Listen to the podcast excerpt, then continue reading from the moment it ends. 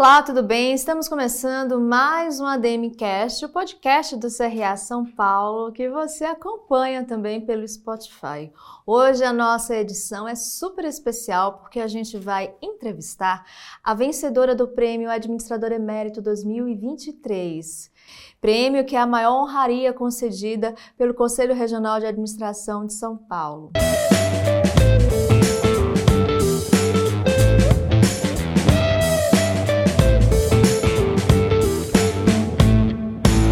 Vamos lá, vamos apresentar a nossa convidada? Ela tem mais de 30 anos de carreira, com passagens por grandes empresas como Natura e PepsiCo no Brasil, onde, respectivamente, assumiu os cargos de vice-presidente global de marca, inovação e sustentabilidade e diretora-geral de snacks e presidente da operação de bebidas. A nossa convidada também ocupou nos últimos 10 anos cadeiras em conselhos de administração, além de ser reconhecida como uma das mais influentes executivas do Brasil e referência em estratégia de marketing e sustentabilidade no Brasil. Eu tenho o prazer de receber a administradora Andréa Álvares. Tudo bem, Andréa? Tudo bem, prazer enorme estar aqui. Prazer todo nosso. Primeiramente, parabéns, né? Você é a nossa administradora emérita 2023. Como é que você está se sentindo com esse reconhecimento? Ah, eu acho que eu estou ainda eh, vivendo a felicidade do momento, né, dessa premiação. É, é um reconhecimento que, que nos faz refletir sobre o caminho percorrido. E no meu caso são 30 anos de caminho percorrido, então muito feliz e, e, e, também de fazer parte dessa galeria de personagens que de, de alguma maneira impactaram o Brasil e o cenário dos negócios e da administração. É, esse ano a gente chega à 42 edição né, dessa premiação. Obviamente começou em 1982 e como a Andrea nos trouxe, uh, personalidades né, da área do, da administração, da área da gestão já foram contempladas. Mas para a gente começar o nosso bate-papo, André, eu descobri que você foi quase bailarina profissional.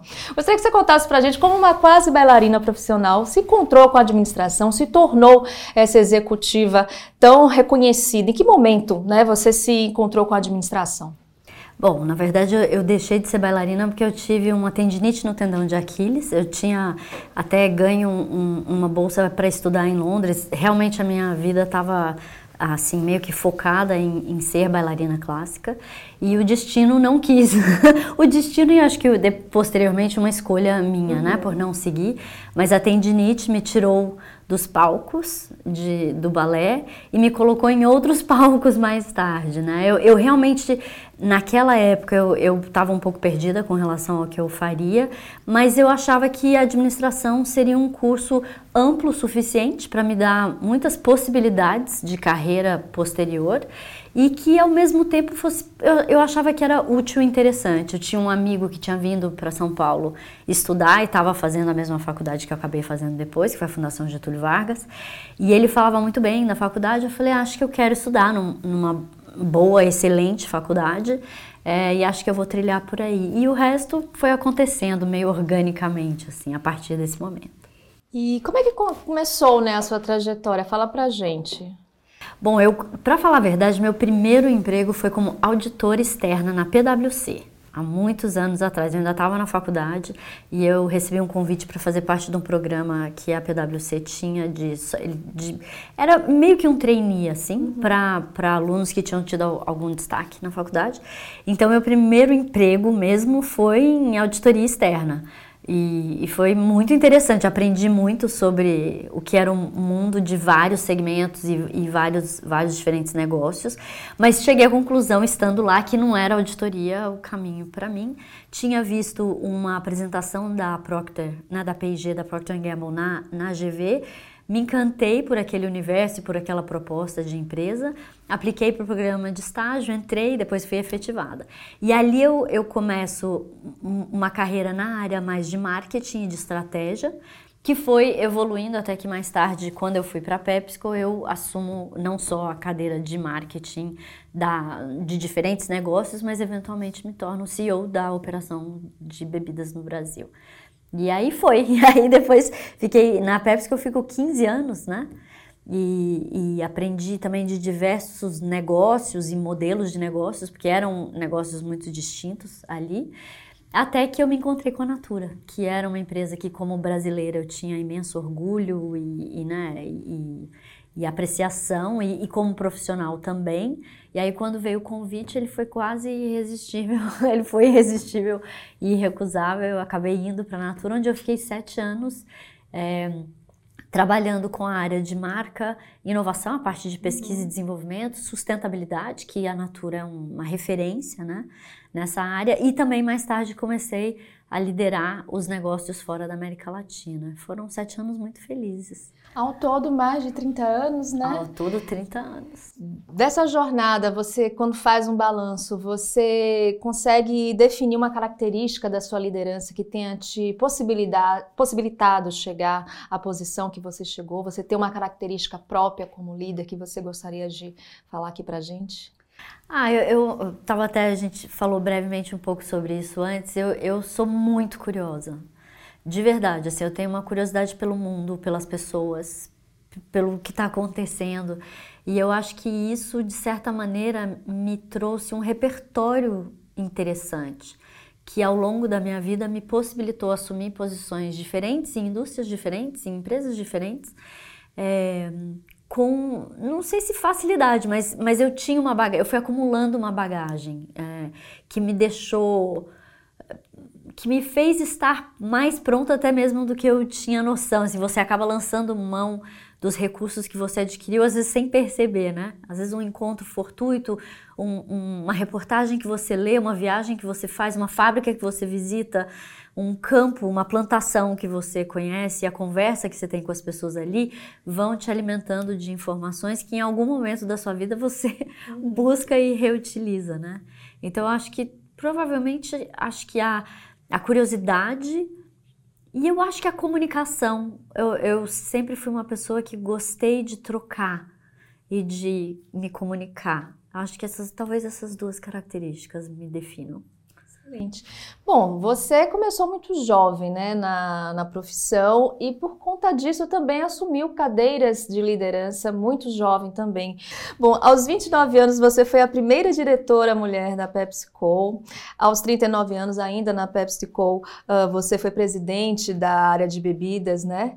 Como é que foi isso para você? Como você chegou nessas cadeiras? Como é que você estava se sentindo? E se o fato de ser mulher te trazia algum receio ou as dificuldades te motivavam, né?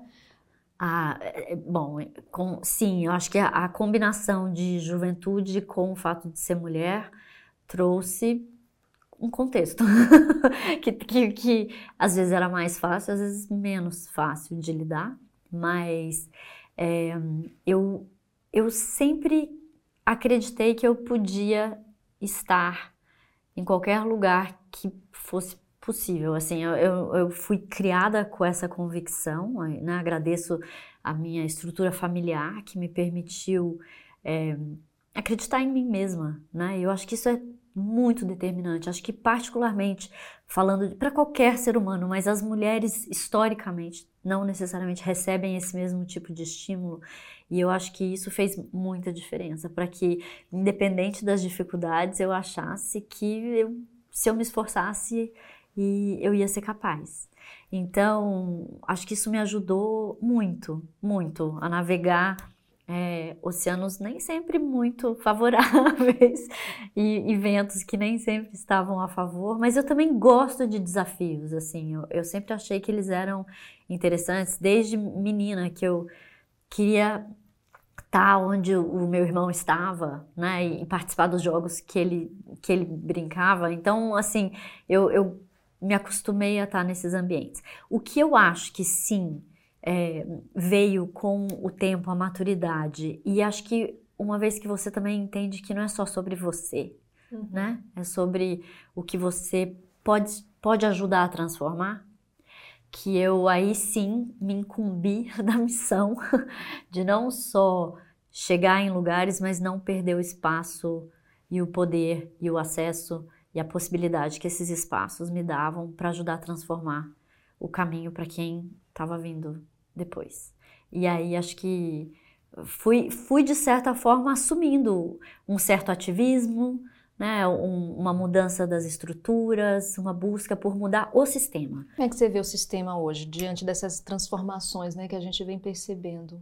Ainda com avanços, indiscutivelmente com avanços. Eu lembro quando eu assumi como presidente da PepsiCo, acho que o número de mulheres em posições de liderança, assim, de C-level, de CEO mesmo, devia estar em torno de 5, 4%. Acho que hoje o número é 15%. Uhum. Né? Então, assim, cresceu, mas ainda é pífio se a gente for pensar no, no, na, na, representatividade das mulheres no mundo e na, no que elas representam Não, em termos de tomada de decisão. É maioria, né? Sim. Então, a, caminhamos mas temos que caminhar muito mais. Muito mais, exatamente. e de mãos dadas, né? Sim, sim. Eu acho que isso também é uma desconstrução que nos últimos anos da rivalidade as mulheres conseguiram fazer, né? É, de desconstruir essa ideia, eu acho desenhada para uhum. nos fazermos acreditar que a gente competia uma com a outra. E não, não acho que é assim. Acho que a gente é, tem muita vontade de ajudar umas às outras. Sempre, não sei se sempre, não sei se todas, mas eu acredito que a maioria sim. Então, vamos acreditar nessa colaboração e parceria. Com certeza.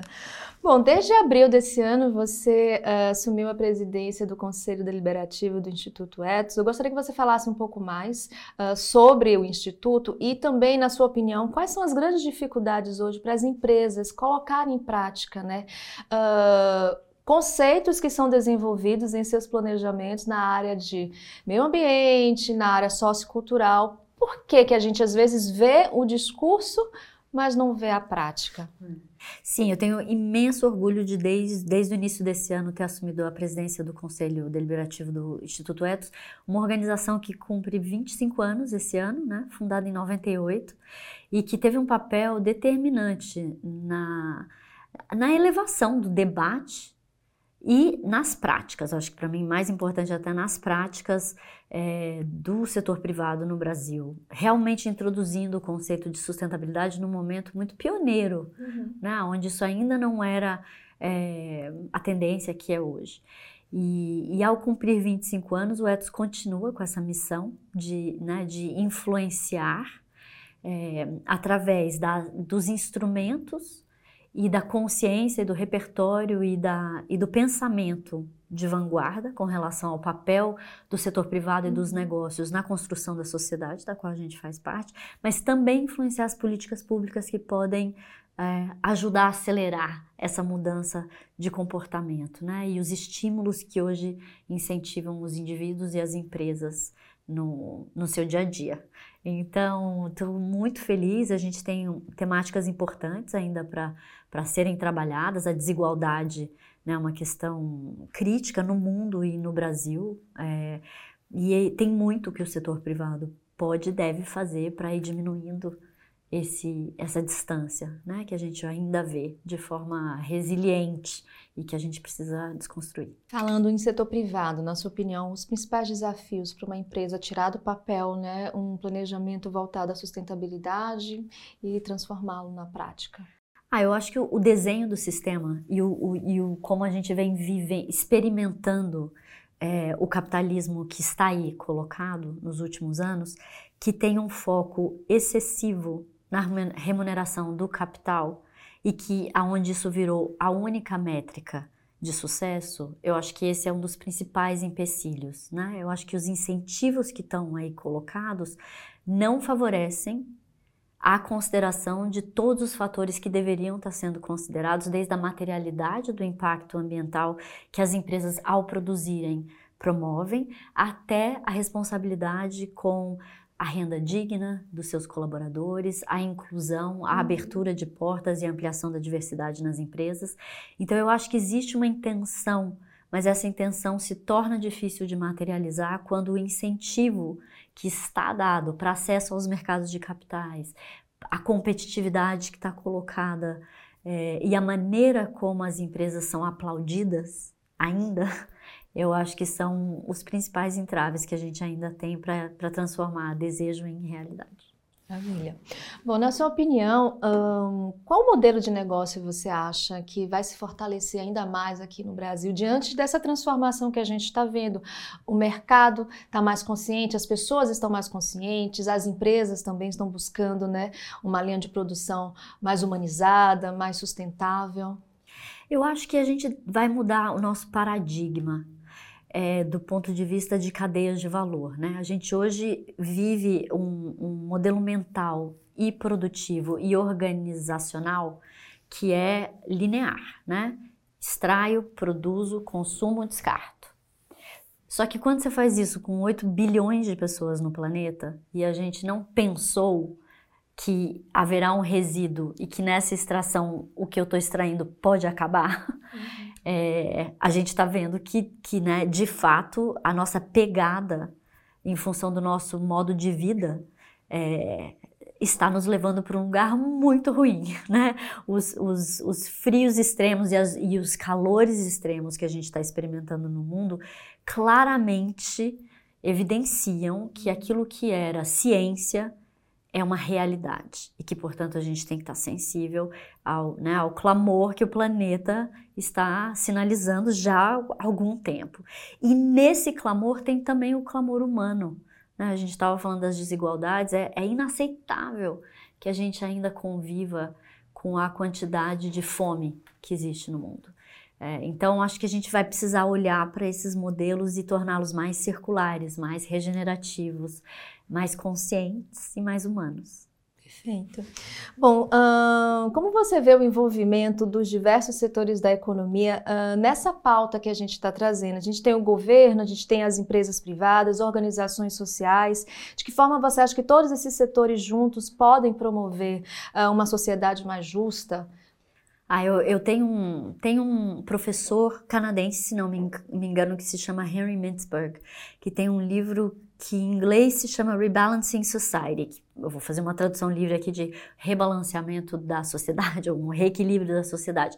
E, e, a ideia que ele traz não é nova, mas ele atualiza essa pauta, que no fundo você tem o setor privado, o setor público e a sociedade civil organizada como três eixos de poder, por assim dizer, que devem se fortalecer independentemente para criar um equilíbrio de, de forças para assegurar que as relações entre setor privado e setor público são republicanas, que o setor público pensa no bem comum e legisla e pratica e orienta e determina agendas de políticas públicas para pensar no bem comum, que inclui o setor privado, mas não é, é de, não é capturado pelos interesses do setor privado, um setor privado consciente do seu papel, responsável e que também estabelece relações republicanas com o setor público e uma sociedade civil absolutamente consciente, com capacidade associativa e de manifestação de voz para assegurar que é também um contrapeso para esses dois setores. O que a gente vê hoje é que existe um desequilíbrio de forças. O setor privado mundialmente hoje detém mais é, riqueza do que alguns países. E isso enfraquece as relações é, de equilíbrio de poder entre esses setores. Então, acho que a gente precisa voltar para esse lugar onde a gente reconhece e aplaude esse equilíbrio de poderes, para que a gente possa, de fato, andar melhor.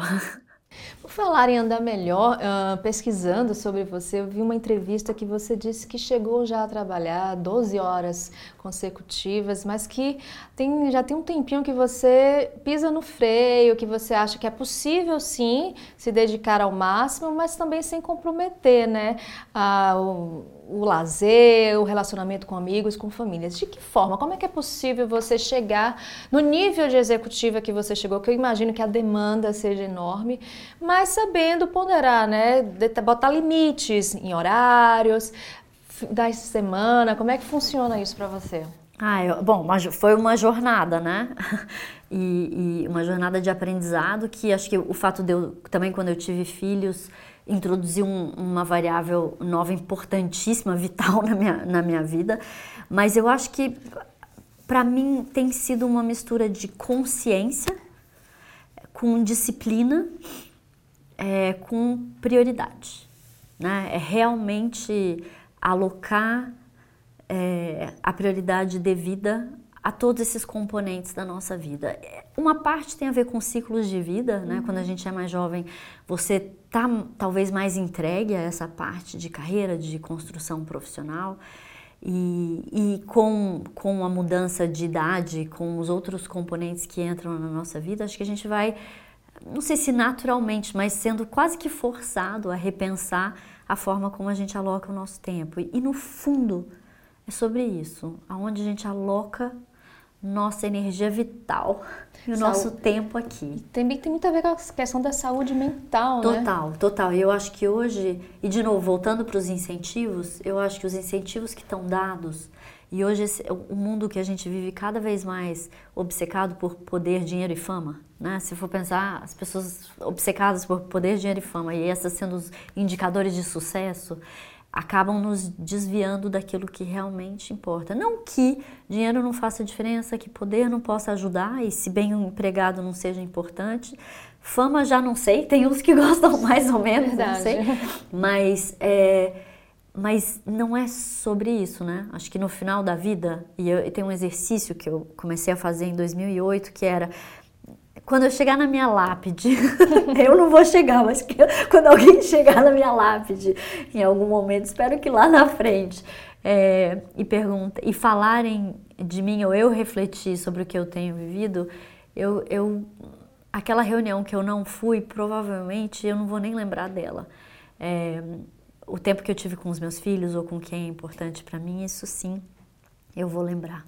Então, essa escala de prioridade, sempre que a gente projeta lá o final da vida, fica fácil de uhum. escolher. Não, não fica fácil, fica mais claro escolher. Fácil não é. E aí a gente tem que aprender a negociar e aprender a realmente estabelecer limites. E desde o início da carreira é possível já botar esses limites, né? Desde o início da carreira é possível, eu não, eu não o fiz, uhum. eu não o pratiquei, eu fui aprendendo a estabelecer limites ao longo da minha vida. É, mas eu acredito que sim, acredito que sim. Eu vejo pessoas jovens hoje que têm muito mais claro do que eu tinha a importância dessa, pelo menos dessa intenção mais equilibrada de distribuição do nosso tempo. Isso aí. Bom, maternidade, né? Fala um pouquinho pra gente uh, sobre a relação maternidade e executiva. Como é que você conseguiu conciliar né, essas duas fases, digamos assim, tão importantes da sua vida? É, eu, eu tive três filhos, né? Que na verdade agora só a última que ainda é uma adolescente, assim, quase já adulta, mas estão com 24, 20 e 16. Então eu fui mãe numa época onde não era tão comum assim você, não tinha tantas referências de mulheres sêniores que tinham filhos e conjugavam, né? Faziam uhum. esse equilíbrio. Eu, graças a Deus, eu venho de uma família onde minha avó sempre né, teve uma atividade ou profissional ou era muito ativa, minha mãe também sempre foi essa referência. Então, isso para mim não era um paradigma que eu tinha que quebrar, de que né, dava para ter uma vida pública e uma vida privada ativas. É, não quer dizer que foi fácil. É, e eu acho que a, a maternidade me ensinou muito e me transformou profundamente. Né? Então eu, eu tive que recalibrar e renegociar a minha vida profissional depois que a Júlia, minha mais velha, nasceu. Uhum. E a cada novo filho era uma nova negociação em termos de como conciliar cada vez mais coisas igualmente importantes.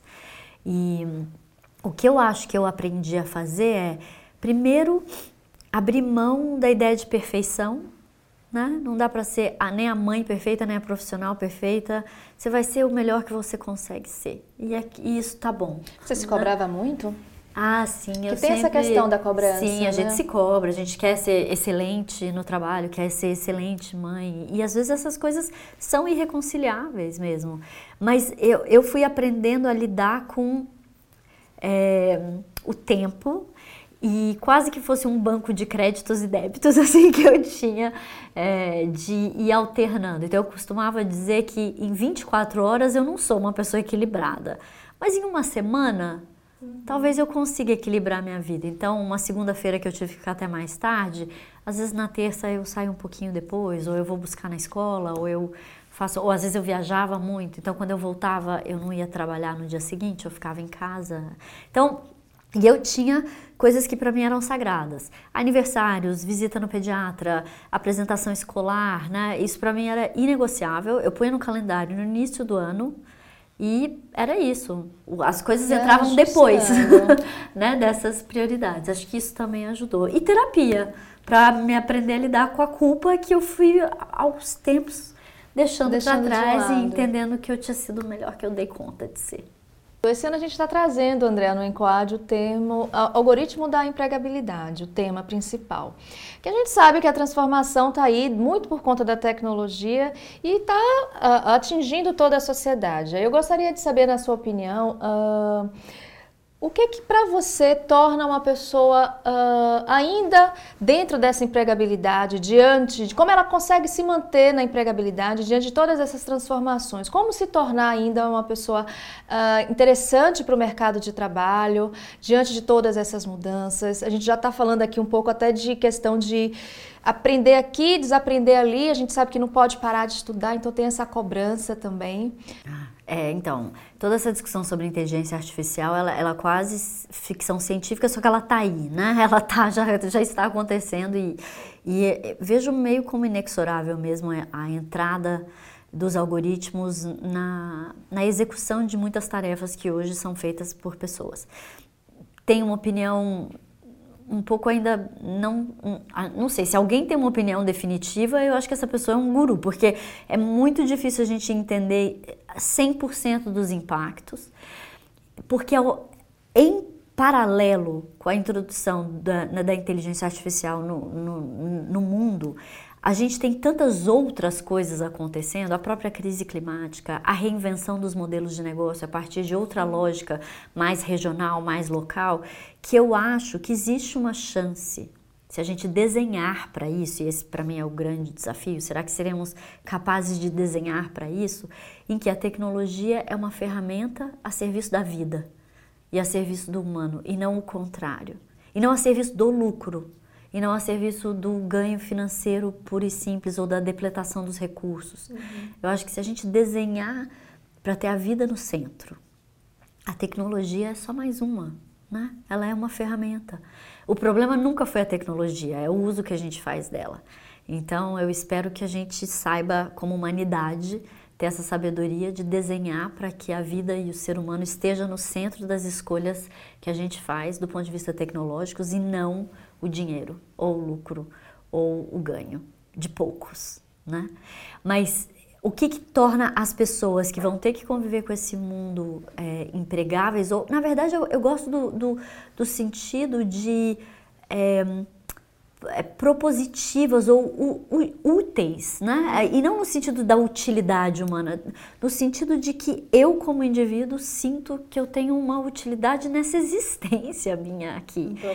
Um e a serviço de inúmeras coisas. Tem coisas, por exemplo, que a gente hoje já sabe que o modelo de sociedade que a gente desenhou deixou para trás uma discussão importantíssima sobre o cuidado a economia do cuidado que as pessoas falam, né? Existe uma subestrutura que mantém toda a estrutura visível e remunerada de pé, que é o cuidado. É o cuidado pago ou é o cuidado não remunerado, mas é o que mantém as coisas funcionando. É, e a gente sabe que hoje, com famílias monoparentais ou biparentais, quando os dois pais, né? Tem que sair pais ou duas mães ou a combinação que for, saem para né, ganhar dinheiro e a gente perdeu a autonomia alimentar, a gente sabe que tem crianças e pessoas mais idosas é, ou pessoas que precisam de auxílios especiais que estão largadas, porque a gente não tem nem políticas públicas que dão conta delas e nem uma estrutura social que ajude essa estrutura familiar privada dá conta desses desafios. Não tem creche, não tem é, frete escolar acessível, não tem cuidadores, não tem uma série de coisas. Então, eu acho que se a gente for repensar o que a gente precisa como sociedade para existir, existir bem, com qualidade de vida, provavelmente haverá inúmeras funções que não caberão às máquinas fazer. E caberá a nós. A criatividade é uma, uhum. a inovação é outra. Ou mesmo aquelas tarefas de análise que requerem não só o cruzamento de dados, mas uma interpretação subjetiva. Eu acho que eu espero que se a gente desenhar bem, não haveria por que a gente não caber dentro desse mundo e nos sentirmos muito úteis no processo. Isso mesmo. Bom, você está passando ainda pelo período sabático, como é que foi esse processo, ou está sendo, e o que é que te motivou, né? Bom, eu já saí do meu período sabático, é, eu saí da minha última empresa de uma forma inesperada num primeiro momento e achei que aquele, aquele inesperado era uma chance que a vida estava me dando de parar para pensar, né? Eu vinha trabalhando aí há 30 anos eh, sem, sem parar mesmo e eu tinha, obviamente, o privilégio econômico de poder me dar esse tempo e escolhi, apesar do medo de, me, de ficar obsoleta, de não ser relevante depois de um tempo, de dar um salto aí e me permitir um ano para fazer uma investigação pessoal e descobrir coisas no mundo que eu sempre tive curiosidade de fazer, experimentar e ver o que, que emergeria do outro lado. Então eu fui fazer o caminho de Santiago de Compostela, eu fui para Exalém, eu comecei um curso de cerâmica, eu passei a buscar minha filha na escola todos os dias e, e, e realmente experimentar dimensões da minha vida e experiências que eu não, não tinha tido a oportunidade de fazer ainda. E foi incrível, foi uma jornada de autoconhecimento que acabou me levando para várias das coisas que eu estou fazendo hoje. Então, eu estou como presidente do Conselho do Ethos, eu estou em seis conselhos diferentes, ou como advisory, ou no conselho mesmo, a maioria fora do Brasil. É, e eu abri uma empresa que chama Camomila, onde eu estou trabalhando eu estou desenvolvendo sistemas regenerativos, onde eu estou é, vendo se as ideias que eu tenho na minha cabeça elas conseguem se materializar de fato. Estou trabalhando com sistema alimentar, com sistema criativo e com transição energética dentro da camomila. Ou seja, essa pausa foi fundamental para você. Foi, foi fundamental. Bom, André, como a gente anunciou né, no, no, início do programa, você é a nossa administradora emérita 2023. O que é que esse reconhecimento representa para você? Principalmente porque é devido a uma escolha da própria classe, né? Os administradores registrados no CRA São Paulo que te escolheram. Que que isso significa para você? Há uma honra. Tá todo mundo falando que eu tô com o olho brilhando e com um sorriso enorme, mas eu tô mesmo, porque é, eu sou administradora de empresas, né? De uma certa forma eu acabei escolhendo esse caminho. E 30 anos depois, receber esse reconhecimento e fazer parte dessa galeria de pessoas tão interessantes, né? Que ocupou já esse lugar no passado, e particularmente as três mulheres que né, me antecederam, Luiz Helena, a Cláudia Costinha, a Débora Vieitas, que são mulheres que eu admiro e, e tenho o privilégio também de conhecê-las é uma honra enorme. Eu acho importante porque eu acho que isso também sinaliza é, uma vontade de, de que a profissão evolua, né? de que esse espaço do, da administradora, do administrador, também evolua e inclua é, mais representatividade. Então, espero que no futuro vejamos negros e negras né, sendo também é, é, reconhecidos nesse lugar, mas hoje eu estou muito feliz, muito feliz. E a gente também está muito feliz com, com essa premiação e felizmente a gente está chegando ao final aqui do nosso bate-papo. Gostaria de pedir uma dica de leitura para a gente encerrar aqui a nossa conversa.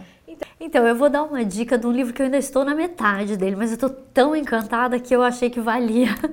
É, chama, é, em inglês chama The Ministry of Utmost Happiness, de uma escritora indiana que chama Arundhati Roy. Eu acho que é o, Ministério da Suprema Felicidade, em, em, português.